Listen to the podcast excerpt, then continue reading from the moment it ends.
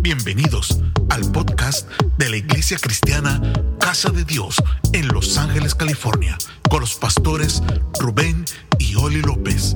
Esperamos que sea de gran bendición para tu vida. ¿Dónde está la iglesia? Segunda de Crónicas, capítulo 7, verso 12 al 14. Segunda de Crónicas, capítulo 7, verso 12 al 14.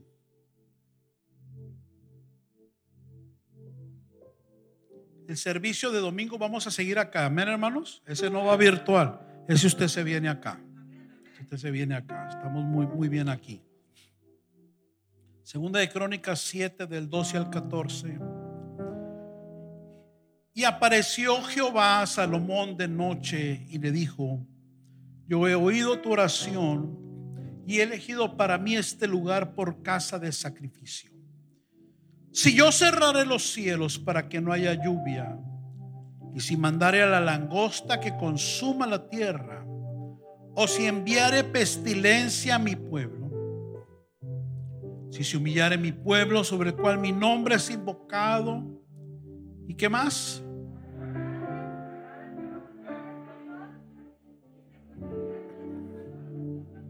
Entonces yo iré desde los cielos, perdonaré sus pecados y sanaré su tierra. Si se humillare mi pueblo. Dile a la persona que está a un lado, es tiempo de humillarnos ante Dios. Dele un aplauso al Señor y tome asiento.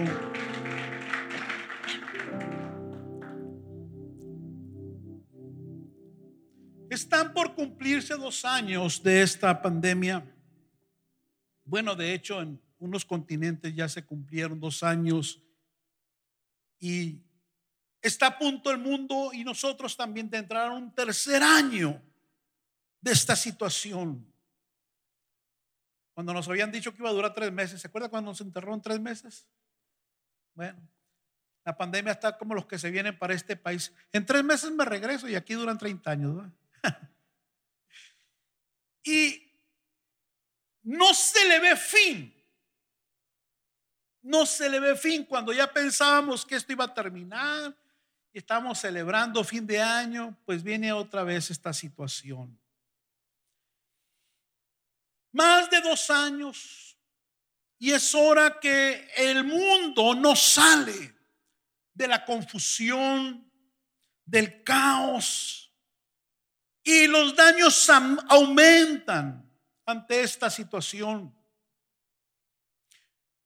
Han sido malas preguntas sin contestar que las respuestas sobre este pandemia, ¿quién desarrolló el virus? ¿Cuándo se va a acabar esto? ¿Las vacunas son necesarias? ¿Quién tiene la culpa de esta enfermedad y de tanta muerte? ¿Cuál es la mejor manera de protegerme? Y han sido malas preguntas que las respuestas por causa de la confusión, por causa del caos que está sobre la tierra. Tristemente, también la mayoría del mundo cristiano, y más específicamente de la iglesia de Cristo, ha sido arrastrada por la misma confusión y caos. Sin aún encontrar una respuesta espiritual contundente y correcta ante esta situación. Porque dejémosle al gobierno que busque las respuestas de salud. Dejémosle al gobierno que busque las respuestas de cuidado. Dejémosle al gobierno que busque las respuestas a las crisis económicas, sociales y de salud. Pero la iglesia es la responsable de buscar una respuesta espiritual. Me estoy dando a entender, hermanos, que el gobierno se encargue de hacer lo que está en sus manos que ellos busquen en la ciencia cómo solucionar esto, que ellos busquen con los economistas cómo hacer que el mundo no caiga en ruina se vaya peor. Pero es responsabilidad no de ellos, sino de la iglesia y de la iglesia de Cristo, porque iglesia se llama cualquiera. La iglesia de Cristo, la responsable de encontrar una respuesta espiritual ante esta situación. Pero no la ha encontrado. Quizás porque no la ha buscado.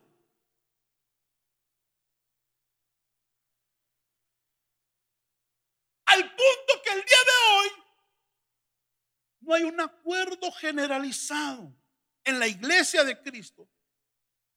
Si esta situación viene directamente del infierno o si es algo que Dios envió, permitió. No hay. Aún la iglesia de Cristo está bajo un espíritu de confusión, lo cual me habla de la condición de la iglesia a nivel mundial.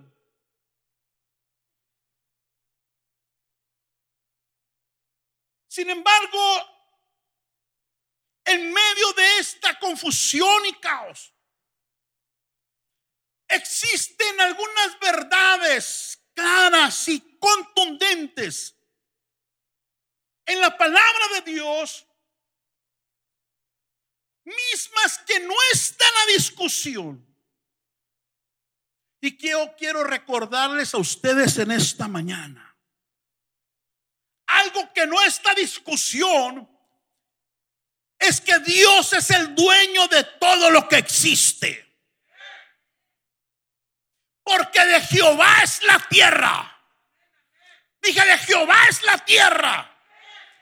Y su plenitud, el mundo y lo que en él habitan. ¿Que de dónde salió? ¿Que de quiénes? Lo único que yo sé es que Dios es dueño de todo lo que existe. Y que nada ocurre sin Él no enterarse o sin Él no permitirlo. Lo segundo que quiero recordar y establecer es que Dios es quien determina los tiempos en que vivimos no es la suerte, no es el cambio climático, no es por ahí quizás dicen un loco científico chino que inventó esto. No, no, no, no. Dios determina los tiempos que vivimos. Daniel 2.21 lo dejó ya muy claro. Lo que pasa en el mundo, ¿qué dice ahí? Está bajo su control. Dile al que está a un lado, lo que está pasando está bajo su control. ¿Alguien lo puede creer? Diga conmigo, lo, quiero que se le meta en su espíritu. Diga conmigo, lo que está pasando está bajo su control. Que no entiendo, que no veo, que no, no importa, está bajo su control. Tenga la confianza que lo que está pasando está bajo el control de Dios.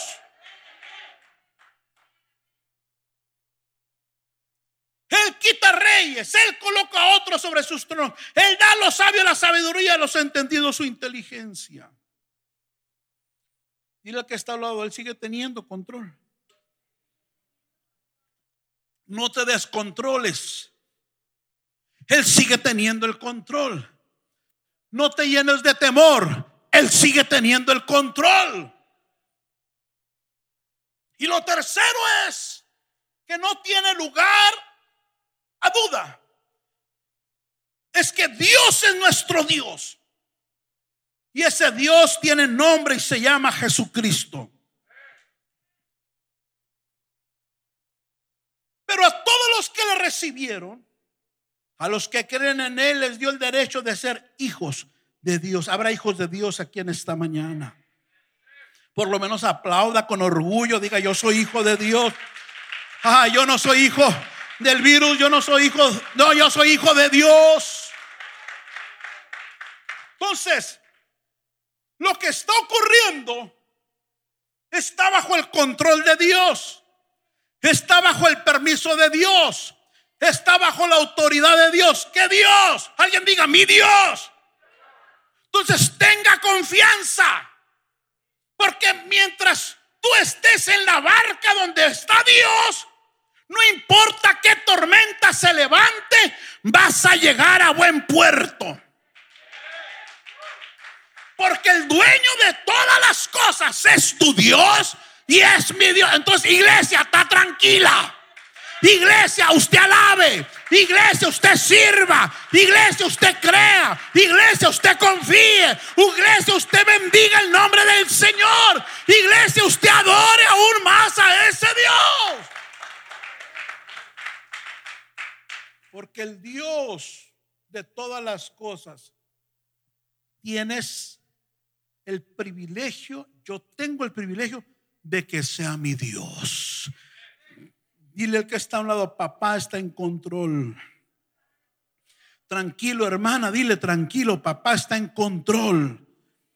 Renuncia a todo pánico, renuncia a todo temor, renuncia a toda queja, renuncia a toda murmuración, renuncia a toda esa basura que el mundo está siendo arrastrado aún hoy, porque ese Dios es mi Dios, porque el Dios, el dueño del cielo, de la tierra, del mundo y lo que en él habitan, es, yo no sé si hay alguien alegre aquí adorando a ese Dios que tiene control total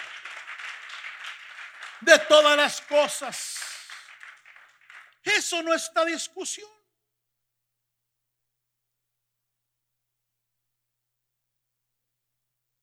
que esto, que el otro, que ahí viene otro virus. Dios está en control. Que se anuncia una nueva crisis económica. Dios está en control. Que todo mundo se está muriendo. Dios está en control. Que no sé qué va a pasar mañana. Dios está en control. Duerma tranquilo, coma rico, disfrute la vida. Sírvale a Dios, exalte su nombre. Vaya tranquilo a su trabajo, vaya tranquilo donde tiene que ir. Dios está en control. Gloria al Señor. Tanto control y tanto está Dios en esto que después de dos años estás aquí alabando el nombre del Señor. Dije, después de dos años, usted tiene el privilegio, yo tengo el privilegio de venir a alabar, exaltar y yo no sé si hay alguien alegre por eso. Aleluya. Pero alguien dijo que la tierra manifiesta la condición de quien la pisa. Mediten eso. Diga conmigo, la tierra manifiesta la condición de quien la pisa dando a entender con esto que la manera en que el ser humano vive se deja ver por lo que ocurre a su alrededor. La tierra manifiesta la condición de quien la pisa. Iglesia de Cristo, el caos, la confusión, el temor, la miseria, la enfermedad, la muerte, en la que desde hace dos años se encuentra la tierra, no es por culpa de Dios, no es por suerte o casualidad, sencillamente es una consecuencia, digo conmigo, es una consecuencia de la manera en que el humano vive. Todos estamos acá. No es casualidad, No está en el corazón de Dios maldecir porque Dios lo que le encanta es bendecir. No es que a Dios se le zafó el asunto. No. Sencillamente es una consecuencia de la manera en que el ser humano vive. Porque hablábamos de semilla ahorita. Todo lo que se siembra se cosecha. Y no necesita usted, ser un sociólogo para, por lo menos si tiene entre 45 y 50 años, pensar 20, 30 años atrás y saber cómo la maldad se ha no multiplicado, se ha exponenciado. ¿No ha visto películas que se hicieron hace 30, 40 años? ¿Sí las ha visto? A mí me gusta mucho ver las películas de, de Cantinflas. He visto como mil veces y la mil veces me río. ¿Si han visto películas de esos años? Y lo presentaban ahí cosas indecorosas y una muchacha enseñando el tobillo. Hermano, yo creo en las iglesias en ese tiempo los mandaban al infierno derecho los que miraban eso. Ese era todo el pecado. Enseñar los tobillos del diablo. Pero ahora, ¿qué película se hace? ¿Qué no se hace? Ni lo que se imagina se hace. Entonces, no se necesita mucho discernimiento para entender que lo que está ocurriendo es consecuencia de la manera en que el ser humano vive. Si me permite dar mi opinión acerca de lo que está ocurriendo, lo que yo alcanzo a discernir eh, en mi espíritu es que Dios está empujando primeramente a su iglesia a un tiempo de humillación, quebrantamiento y arrepentimiento. Dejemos al mundo por un lado.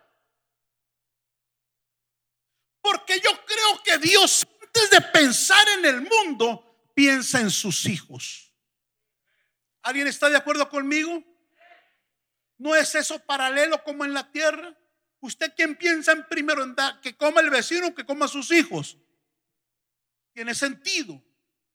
Entonces yo creo que Dios antes de pensar en el mundo, antes de querer corregir a los vecinos, está preocupado por la conducta de sus hijos. Como que hay algo que no le agrada a Dios de su iglesia. Como que hay cosas que la iglesia a través de los tiempos dejó de hacer. Como que hay conductas, estilos de vida, modas que la iglesia de Cristo tomó que no le agradan a Dios. Sino que al contrario, poco a poco, escucha bien, nos han ido alejando de Él. Poco a poco nos han ido alejando de Él y Él desea que nos volvamos nuevamente a Él.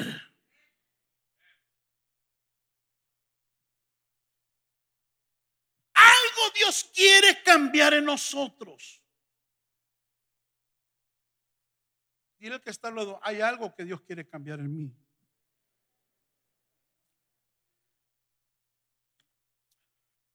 No tiene que ser nuevo.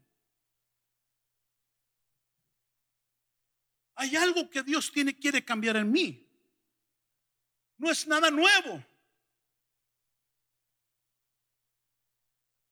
Seguramente Dios ya me lo dejó saber antes tiempo atrás. Porque la manera en que yo entiendo que Dios trabaja es que Dios primero habla en su palabra. Como usted cuando le dice al niño, hijo, saca la basura. Usted no primero saca el cinto, usted primero le dice que haga. ¿Cuándo saca el cinto? Cuando después de haberle dicho dos o tres veces no hizo caso. ¿Estamos acá? Entonces, ¿usted cree que Dios de tiempo atrás no nos ha hablado por su palabra? Cosas que tenemos que corregir, cosas que tenemos que dejar, o cosas que tenemos que hacer. ¿Y qué ha ocurrido? No, no, sea humilde, diga, no le he hecho caso. Soy un hijo desobediente, soy terco, soy necio, soy torpe. Me encanta que Dios me dé cintarazos. Entonces Dios mandando mensajes a su iglesia, ¿no quieren entender por las buenas? Hace poco les prediqué cuando Jesús entró al templo y no le gustó lo que miró ahí. ¿Y qué hizo? Los apapachó. Dijo, pobrecitos son mis hijos, cuchi cuchi. Les dijo así, como algunos padres hacemos. Ay, ya se le va a pasar. Se tapó los ojos Dios y no miró lo que estaban haciendo. ¿Qué hizo Dios? ¿Qué hizo Jesús? ¿Se acuerda esa enseñanza? ¿Qué hizo? No lo sacó, dice que lo hizo. O sea, que iba a ver, miró, se fue afuera donde estaba un caballo ahí y le arrancó uno. Vaya usted a saber. Y se hizo un látigo y empezó a corregir a sus hijos. Dile que está hablando, ese es el Dios de amor. Entonces, yo discierno, hermanos, que hay cosas que la iglesia, que usted y yo no hemos querido hacer. Dice Dios, no me das otra opción que jalarte la atención de esta otra manera. Antes de Dios pensar en el mundo sobre esta pandemia, diga conmigo, pensó en mí, en cómo me iba a afectar a mí, en qué me podía perjudicar aquí mí, o en qué me podía ayudar a mí. Toca a alguien, dile, todo es bendición a mi vida, porque Dios tiene control. Ay, pastor, que me enfermé, que casi me muero. Eso de alguna manera debió haberte servido. Entonces, algo despertó, puedo decir, la ira de Dios. Algo lo ha hecho enojar de su iglesia. Estoy hablando a nivel mundial, pero yo lo estoy predicando a usted aquí, tómelo para usted. No esté pensando, ah, los hermanos chinos, no, los hermanos de la Florence. El pastor de la Florence. Algo, algo levantó la ira de Dios. Y Dios está triste con su iglesia. Dios está molesto con su iglesia. Dios está hasta cierto punto enojado con ella.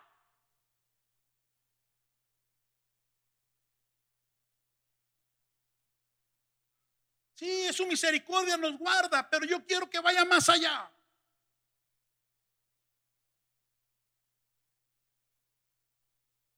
Si no fuera así, si Dios no estuviera molesto, preocupado, enojado hasta cierto punto con su iglesia, si no fuera así, escuche lo que le voy a decir. Usted puede decir, no, pastor, Dios me ama, no pasa. No, no, no. Si no fuera así, la iglesia en el mundo no hubiera enfermado. ¿Alguien está recibiéndome? Si no, si Dios no estuviera, no tuviera algún pendientito con nosotros, la iglesia en el mundo no hubiera enfermado mucho menos habrían fallecido hijos e hijas hermosos de Dios. No le estoy hablando del mundo, le estoy hablando de la iglesia. ¿No lo cree usted? Que si estuviéramos al 100 con el Señor, el Señor nos hubiera protegido como protegió Israel. Cuando mientras se morían los egipcios, el pueblo de Israel estaba en fiesta y nadie se murió.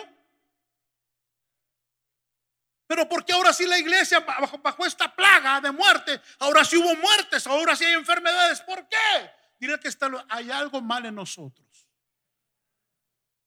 Número dos, ya la iglesia, si no, Dios no estuviera algún pendiente conmigo, ya la iglesia de Cristo estuviera sanando enfermos del COVID por masa. Y hasta el momento, si ya encontró, mándeme el link. No conozco, escúcheme bien, una sola iglesia en el mundo, y las iglesias de pastores africanos son de las más usadas. No conozco una sola iglesia en el mundo que haya salido en las noticias porque hay la fila de carros, así como para checarse eh, el COVID, que haya la fila de carros entrando por un estacionamiento y saliendo por otro, porque cuando entran por ahí salen graves con el COVID y salen sanos por allá por el poder de Jesús. No hay una iglesia. ¿Usted la conoce? Ya van dos años. En todo el mundo, escuche bien, en todo el mundo, yo no conozco una iglesia donde Dios la esté usando para operar sanidades masivas de COVID. Sí, Dios sana y Dios, y Dios aquí ha sanado mucha gente, pero que la esté usando como una luz, como un testimonio, como Dios diciendo, mi iglesia es diferente. No, está ocurriendo. Y número tres, si así fuera, estuviera levantado ya un avivamiento mundial. Porque en teoría, o no en teoría, sino en una verdad espiritual que no nos hemos apropiado del todo de ella, somos luz del mundo. Jesús que dijo que éramos, ustedes son luz del mundo. Ustedes son sal de la tierra. En otras palabras, está supuesto por Dios que donde hay oscuridad, alguien diga, yo tenga que brillar. Pero tristemente, la iglesia no está brillando por su ausencia nomás, ¿no? Por su ausencia para sanar enfermos, por su ausencia para dar testimonio, por su ausencia en fe. La iglesia no está brillando. Alguien está acá, hermano. Y, no traigo un mensaje negativo y derrotista. Quiero traer una palabra que, que despierte nuestro espíritu. Yo puedo traerle un mensaje motivacional de año y todo. No, no, no, no. Porque si queremos sanidad en nuestra tierra, quiere decir que algo la ha enfermado. Y necesitamos descubrir la enfermedad para clamar al remedio y venga y la sane. Yo no predisco, yo no soy un pastor negativo derrotista, no. Pero traigo un mensaje divino de mi espíritu para hacernos conciencia. Número uno, que Dios tiene control de todo lo que está ocurriendo. Para que usted no ande como pollo sin cabeza. ¡Ay, ay, ay, ay, ay! No. Usted tiene su Dios. Y si se enferma, pues oramos por usted y sana, como ha ocurrido con muchos, con todos. Y si me muero, pues alíñese para que se vaya al cielo y punto. Toca a alguien, dile, no pasó de la tumba. Y de ahí Dios lo va a levantar. Es más, ni va a estar muerto, va a estar dormido, bíblicamente. A los que le gustan dormir, digan amén. Pues te puedes decir rápido, digo, dormir eternamente.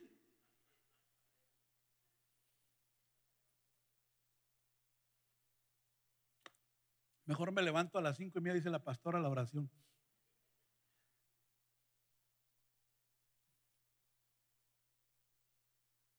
La escritura que leímos,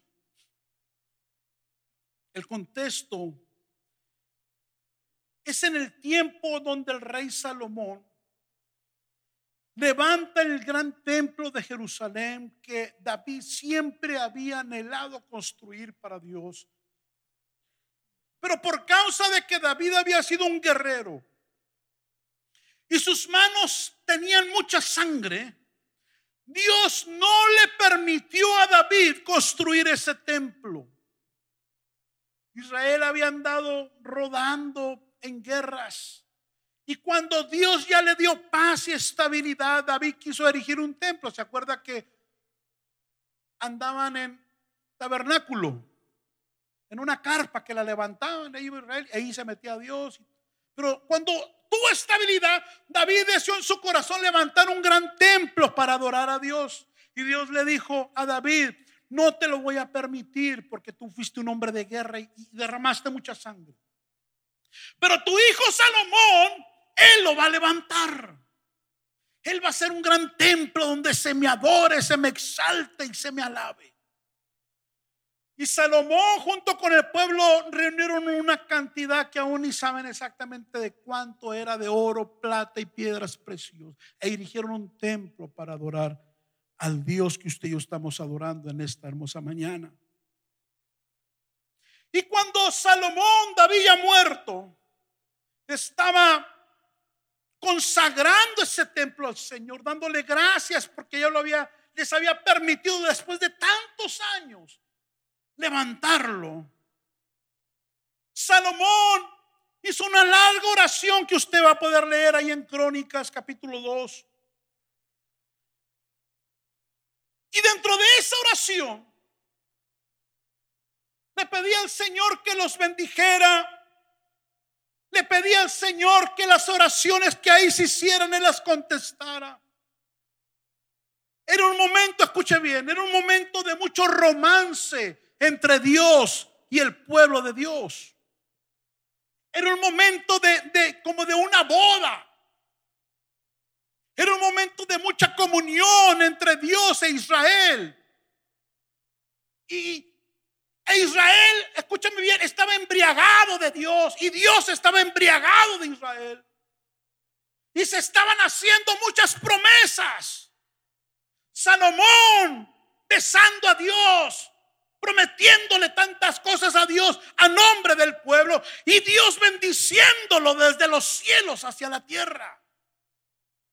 Y en esa oración poderosa que usted la puede leer ahí, Salomón le pide a Dios lo siguiente. Oh Dios, si en un momento dado nosotros pecamos, es decir, tu pueblo, si en un momento dado nos alejamos de ti, si en un momento dado tú te apartas, más bien nosotros nos apartamos de tu voluntad, yo te voy a pedir que tú nos perdones. Yo te voy a pedir que restaures tu misericordia para con nosotros. Yo te voy a pedir que nos des una oportunidad más de volver a restaurar ese amor y esa comunión contigo. Y es una oración poderosísima que usted tiene que leer y aprender de ella. Y un hombre sincero y honesto, entendiendo que como humanos y conociendo la historia del pueblo, sabía que en cualquier momento el pueblo se podía volver a apartar de Dios. Y a esta oración Dios le responde en el verso 13. Salomón si yo cerrare los cielos, ¿para qué cosa? Y si mandare a la langosta que consuma la tierra, o si enviare pestilencia a mi pueblo, otras versiones dicen epidemias a mi pueblo. Si, si yo llego a hacer eso, con todo el dolor de mi corazón, pero si ustedes me obligan a castigarlos así, por causa de que su corazón se alejó de mí, les voy a dar la fórmula para que se pueda restaurar la bendición mía sobre ustedes, mi comunión con la de ustedes. Les voy a dar la fórmula para que ustedes puedan volver tener acceso a mi presencia y a mis bendiciones. Y les dice el verso famoso 14 de segunda de Crónicas 7. Esta es la fórmula. Léala, por favor.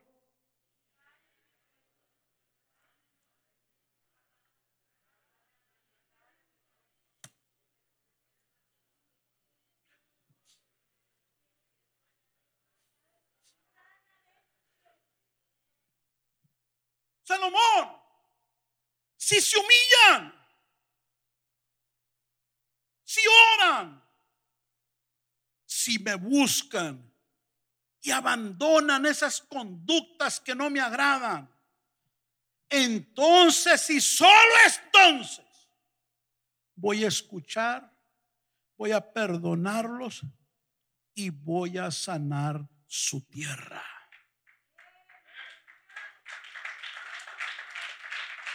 Salomón, esa es la fórmula conmigo.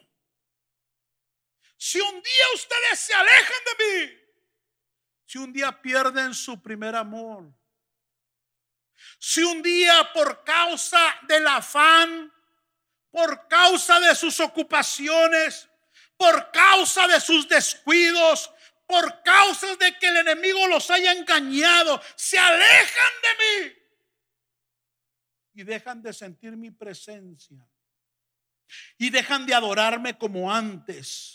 Y dejan de servirme como antes. Y dejan de orar como antes. Y dejan de ayunar como antes. Y dejan de exaltarme como antes. Y dejan a mí de ser, yo dejo de ser su prioridad como antes. Si un día eso les pasa, yo no los voy a desechar para siempre les voy a dar una segunda oportunidad. Pero esa oportunidad no va a venir así porque sí. Esa segunda oportunidad de restaurar su relación conmigo. Esa segunda oportunidad de que vuelvas a hablar en lenguas. Esa segunda oportunidad de que vuelva el gozo de salvación a tu vida. Esa segunda oportunidad de que yo sea una prioridad para ti. Esa segunda oportunidad va a venir después de que ustedes se humillen, de que ustedes oren, de que busquen mi rostro y dejes de hacer lo que tú sabes que no me agrada a mí. Iglesia, casa de Dios, yo creo que eso que es que se, que se que esa receta anti-ira de Dios que recibió Salomón y su pueblo es la misma que hoy necesitamos cada uno de los que estamos aquí y que nos va a escuchar a través del internet. Toca a alguien y no hay otro camino, no hay otra fórmula sino el camino de la humillación. Dios le dijo a Salomón que si ustedes se alejan de mí y pierden toda esta bendición que les he dado, cuando quieran volver a mí, necesitan humillarse primero. Y así y solo así, yo voy a volver a escucharlos yo les voy a perdonar sus pecados y voy a sanar su tierra. La tierra manifiesta la acción de quien la pisa. La tierra habla de cómo estamos nosotros. Y fíjese que Dios no les dijo, otro pueblo. Si se humillare otro pueblo. No dijo mi pueblo. Porque Dios entiende que la iglesia de Cristo es la llave para la sanidad del resto de la tierra. ¿Alguien está acá en esta hora? Si Dios sana su iglesia, se sana la tierra. Dije, si Dios sana su iglesia, se sana la tierra. Si Dios sana mi casa, se sana mi familia. Si Dios sana mi matrimonio, se sana el resto de mis hijos. Si Dios sana mi familia, se sanan las demás familias que yo conozco. Porque la raíz de este asunto está en la iglesia de Cristo. Y Dios no dijo, no, no, no, mándenle esto a los amorreos, a los fereceos, a los jebuseos y a todos los feos. No, no. Son ustedes los primeros que se tienen que humillar. Yo quiero empezar sanándolos a ustedes. Yo quiero empezar despertándolos y restaurándolos a ustedes. Yo quiero que vuelvan a la posición original. Yo quiero que les vuelva el gozo de salvación. Empezaste danzando y ya vienes a dormirte nomás. Eres el primero que llegaba, ahora puras excusas y no vienes. Ahora te sale una cucaracha en la cocina, ya no vienes porque dices que te vas a morir. Eras el primero que quería servir al Señor y ahora le sacas la vuelta a cualquier ministerio. Y dice el Señor, yo quiero restaurar eso en ti. Yo quiero restaurar tu vida de oración. Yo quiero restaurar tu pasión por mí. ¿Por qué? Porque es cuando yo sano que lo demás se me sana. ¿Por qué un árbol da malos frutos, hermanos? ¿Nunca ha leído la Biblia? Porque un árbol da malos frutos. Bueno, está bien, no he leído la Biblia. Nunca he escuchado en las noticias porque un árbol da malos frutos. Un libro en la primaria, ciencias naturales, nunca le dijeron por qué un árbol da más frutos. ¿Por qué? La raíz está enferma. Cuando una raíz está enferma, no va a dar fruto o va a dar malos frutos. El problema no está en el fruto. El problema está en la raíz. ¿Alguien está acá? Entonces, Dios quiere sanar la raíz del mundo. Y la raíz del mundo es la iglesia de Cristo. Dios quiere sanar al resto de tus familiares, pero tú eres la raíz. Dije, tú eres la raíz, yo soy la raíz. Dios quiere sanar esta ciudad, pero me tiene que sanar a mí primero. Porque si Dios me sana a mí, va a sanar a aquellos que me rodean. Y donde yo ponga mi pie, la tierra se va a sanar. Dije, la tierra se va a sanar. La tierra va a cobrar vida. La tierra va a dar fruto. La tierra va a ser fructífera. ¿Por qué? Porque alguien sano está pisando ese lugar. Gloria al Señor. Iglesia, casa de Dios. Este año es un año de Génesis, es un año de bendición. Pero antes, diga conmigo, antes, Dios tiene que sanar lo enfermo en mí. ¿Qué se te ha enfermado a ti? ¿Qué se te ha debilitado? ¿Qué se me ha debilitado a mí? ¿Qué descuidado pues de Dios? Quiero que usted se conteste para adentro. ¿En qué parte yo, en qué punto yo dejé de poner a Dios como una prioridad? Le llené de pretextos en medio y me desconecté de Él. ¿En qué punto? Yo lo bendigo por estar aquí. Pero no se trata solo de físicamente estar aquí, sino que mi espíritu esté conectado con Él. Porque si yo estoy aquí y no tengo comunión, conexión con Él, pues vengo a ser un, un religioso más. Y de allá venimos de la religión. Venimos a adorar a un Dios vivo. Venimos a conectarnos con el Dios, ya leímos, dueño del cielo, de la tierra y de todo lo que existe. Venimos a exaltar a un Dios que en su misericordia nos ha lavado con su sangre preciosa, nos ha dado de su Espíritu Santo. Y yo no sé qué tanta gracia ve que estamos vivos al día de hoy.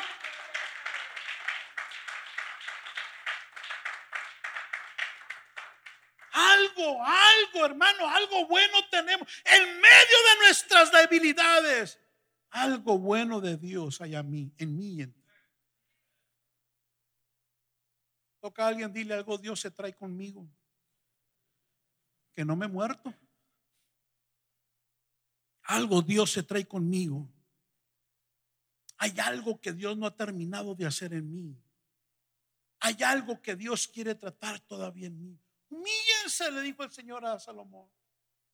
¿Quieres la fórmula para restaurarse conmigo? Humíllense. Esa palabra humildad viene del latín humus, que significa tierra. Y es de donde se deriva la palabra humano. La humildad es la acción de reconocer, ¿qué cosa? Que somos humanos. Y que como tales imperfectos y necesitados de la ayuda de Dios. ¿Para qué, hermanos? Para ser corregidos, dirigidos por Él. Lo contrario a un corazón humilde es la altivez, la soberbia, el orgullo, que no son más que síntomas de una persona tratando de justificar su estilo de vida independiente de Dios. Es alguien que con su conducta, actitudes, pensamientos y palabras, muchas veces, le dice a Dios, Dios no te necesito.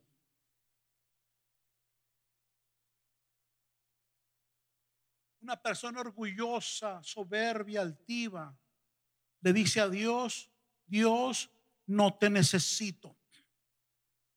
Es más, me estorbas. Me estorbas. Dios, me estorbas. Dios, no te metas conmigo. Dios, déjame vivir a mi manera. Dios, por favor, no me molestes. Dios, yo sé vivir. Dios, yo soy mi Dios. Dios, no te ocupo. Dios, no quiero nada contigo. Y el estilo de vida, quizás la gente no lo diga con esas palabras, pero el estilo de vida dice que sí.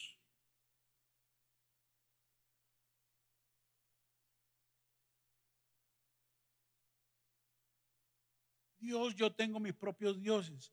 Y hay gente que vive adorando sus propios dioses. El Dios trabajo, el Dios familia, el Dios negocio, el Dios sus ah, hábitos el Dios sus deleites, sus pasiones, esos son sus dioses. Pero yo creo que aquí hay gente en esta mañana que, que sigue teniendo un solo Dios, que se aferra a adorar un solo Dios. Alguien alaba a ese Dios en esta mañana. Alguien vino a alabar a Cristo Jesús. Alguien todavía puede declarar, Jesucristo, tú eres mi único Dios. En cierta ocasión, un pastor se atravesó con un hombre que tenía mucho dinero, que era famoso, un hombre que se creía importante por los títulos y por lo que tenía. Pero el problema no era eso, sino que era un hombre lleno de soberbia, de altivez y decía que él era una persona importante, que valía mucho. Y el pastor, a discernir la arrogancia y la soberbia de este hombre, lo quiso ubicar un poco. Y le dijo, usted dice que vale mucho, usted dice que es muy importante, Usted dice que vale incluso más que todos los que estamos aquí. Bueno, déjeme decirle lo siguiente. Según la ciencia, El ser humano está constituido 70% de agua y 30% el cuerpo está formado de minerales y de sales. ¿Sí sabía eso usted? Hermano, aplaudo al Señor, no somos pura grasa, somos agua. Una salida ahí para, para, algunos. Entonces usted, 70% es agua, 30% es sales y minerales. Y este, este hombre no entendía el mensaje. Y el pastor fue más allá y le dijo, miren, si el galón de agua vale 25 centavos y su peso más o menos son como 15 galones de agua, entonces usted vale en agua 3.75 de dólar.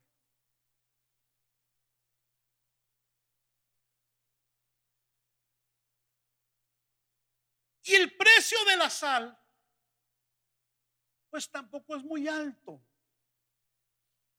Y ese 30% de sal de su peso, pues es como otros 3 dólares por ponerle mucho. Así que usted deje de fanfarreonarse que vale mucho, que es muy importante. Porque no la Biblia, según la ciencia, usted no vale más de 7 dólares.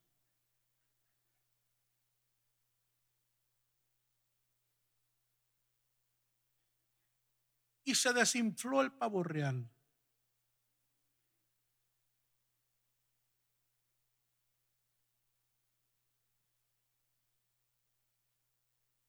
Si mi pueblo reconoce, dice el Señor, que no es más que un pedazo de tierra. La Biblia nos llama barros, barro, tierra. Un vaso de barro, dice que somos donde Él ha depositado su tesoro, su presencia. Si mi iglesia volviera a entender que es un pedazo de barro, que es un poco de tierra, que lo que le da valor es mi presencia en ello. Somos vasos, dice el apóstol San Pablo, en quien Dios ha puesto un tesoro. Hermanos, sin ese tesoro no pasamos de siete dólares. Lo que te da valor a ti, lo que me da valor a mí, es el tesoro que se ha metido en mí, que es la presencia de Dios.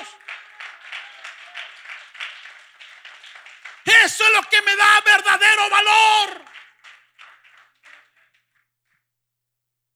Si mi pueblo volviera a entender eso y se postra y se arrastra sobre la tierra en reconocimiento de que no es más que eso, en clamor, en ayuno, en lloro, entonces yo sanaré su vida, su tierra. Entonces yo sanaré su casa. Entonces yo sanaré su familia. Entonces yo sanaré sus finanzas. Entonces yo sanaré su iglesia. Entonces yo sanaré los grupos de amistad. Entonces yo sanaré relaciones. Entonces yo sanaré su tierra. Este es el mensaje de Dios en esta mañana para nosotros. Póngase de pie en el nombre de Jesús.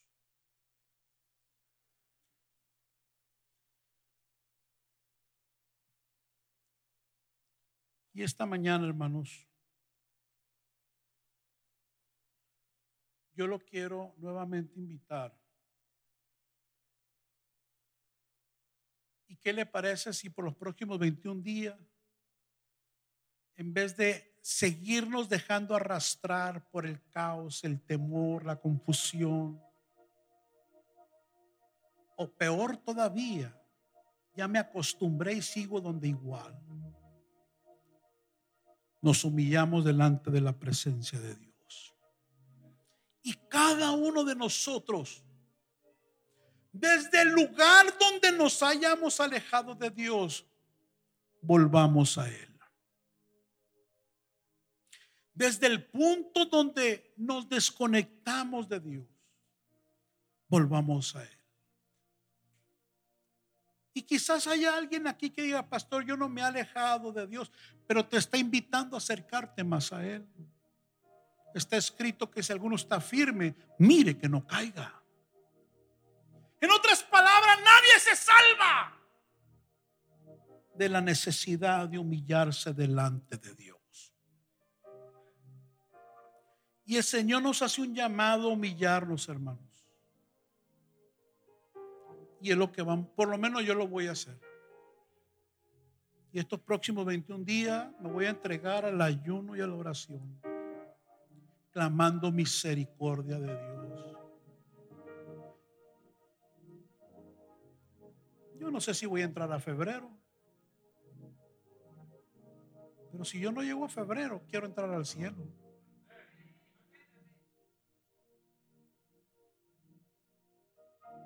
Como que nos hemos hecho insensibles aún a que no sabemos, présteme atención por favor, a que no sabemos cuándo Dios nos vaya a recoger. ¿O alguno sabe cuándo se va a morir? ¿Por qué vivir así entonces? ¿No será que cada día debemos de llenarnos de temor de Dios? Y vivirlo para Él como si fuera el último día. Dios, hermanos, está deseoso de bendecirnos este año. Dije, Dios está deseoso de bendecirnos este año. Que en medio de todo el caos volvamos a ser ese pueblo de Israel. Escúcheme que mientras en Egipto había muerte, en Israel había vida, había fiesta, había bendición. Dios nos quiere retar. Yo quiero que usted tome este reto. Tome este reto. No le digas a ninguno de tus familiares y conocidos cercanos, pero toma este reto. Yo voy a terminar este año mucho, mucho, mucho más bendecido que ellos. Y ellos van a testificarlo.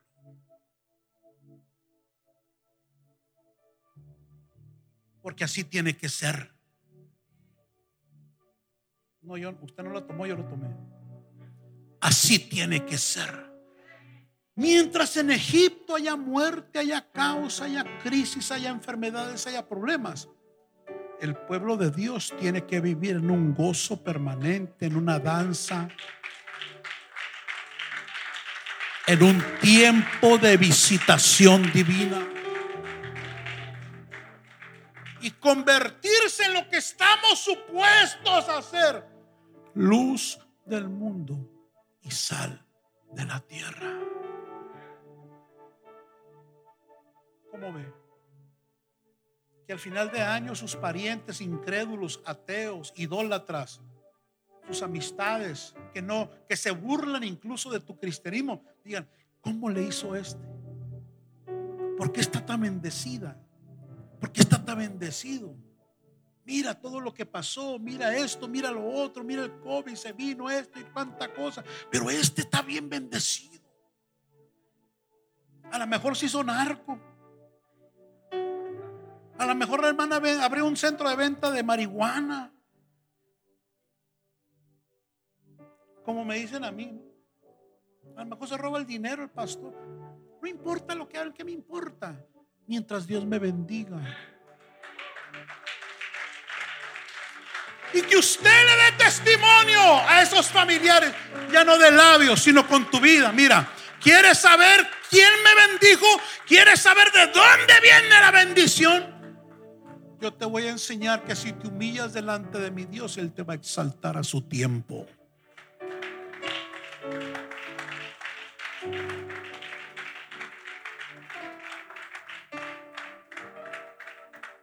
Dios tiene grandes planes con esta casa, iglesia. Nunca dude de ellos. Dios tiene grandes planes contigo, con tu casa. Pero es tiempo de humillarnos delante de Dios. Y yo te voy a invitar a que te hinques ahí donde estás. Y desde ya le presentes tu corazón a Dios. Y todos los que van a ayunar desde ya le presentes ese ayuno al Señor. Y reconozcas delante de Él que necesitas humillarte, que le necesitas, que en medio de este caos, que quizás por distracción te has alejado de Él, que quizás por circunstancias, descuidos, asuntos, problemas, te has deslizado y te has alejado de su presencia. Dile, Dios, yo necesito humillarme una vez más. No estoy para mediocridades. Las cosas no están para los tibios. Las cosas no están para andar jugando con este tesoro. Las cosas no están, Señor, para estar probándote de vez en cuando. Yo necesito volver a ti. Yo necesito humillarme delante de ti. Vengo a ti, guíame, Dile, Señor, mientras el mundo se escandaliza, Yo quiero andar mientras el mundo está en confusión y caos, yo voy a caminar en tu luz, porque yo no soy como los egiptos, egipcios. Yo soy tu pueblo. Yo soy carne de tu carne y hueso de tus huesos. Yo soy parte del cuerpo de Cristo. Yo no soy como los que no tienen a Dios. Yo no soy un ser humano más de esta tierra. Yo soy tu hijo, tu hija. Y necesito humillar esta carne. Necesito buscar tu rostro. Necesito quebrantamiento. Necesito sanidad. Necesito volverme a ti. Padre, yo necesito de ti. Yo necesito de ti.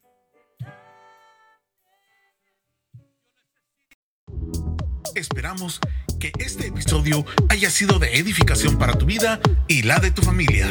Visítanos en nuestras instalaciones en 1328 East Florence Avenue, Los Ángeles, California, Estados Unidos 90001. También puedes visitar nuestras redes sociales Facebook e Instagram como A la Casa de Dios en www.alacasadedios.com o escríbenos a contacto arroba alacasadedios.com. En Iglesia Cristiana Casa de Dios te esperamos.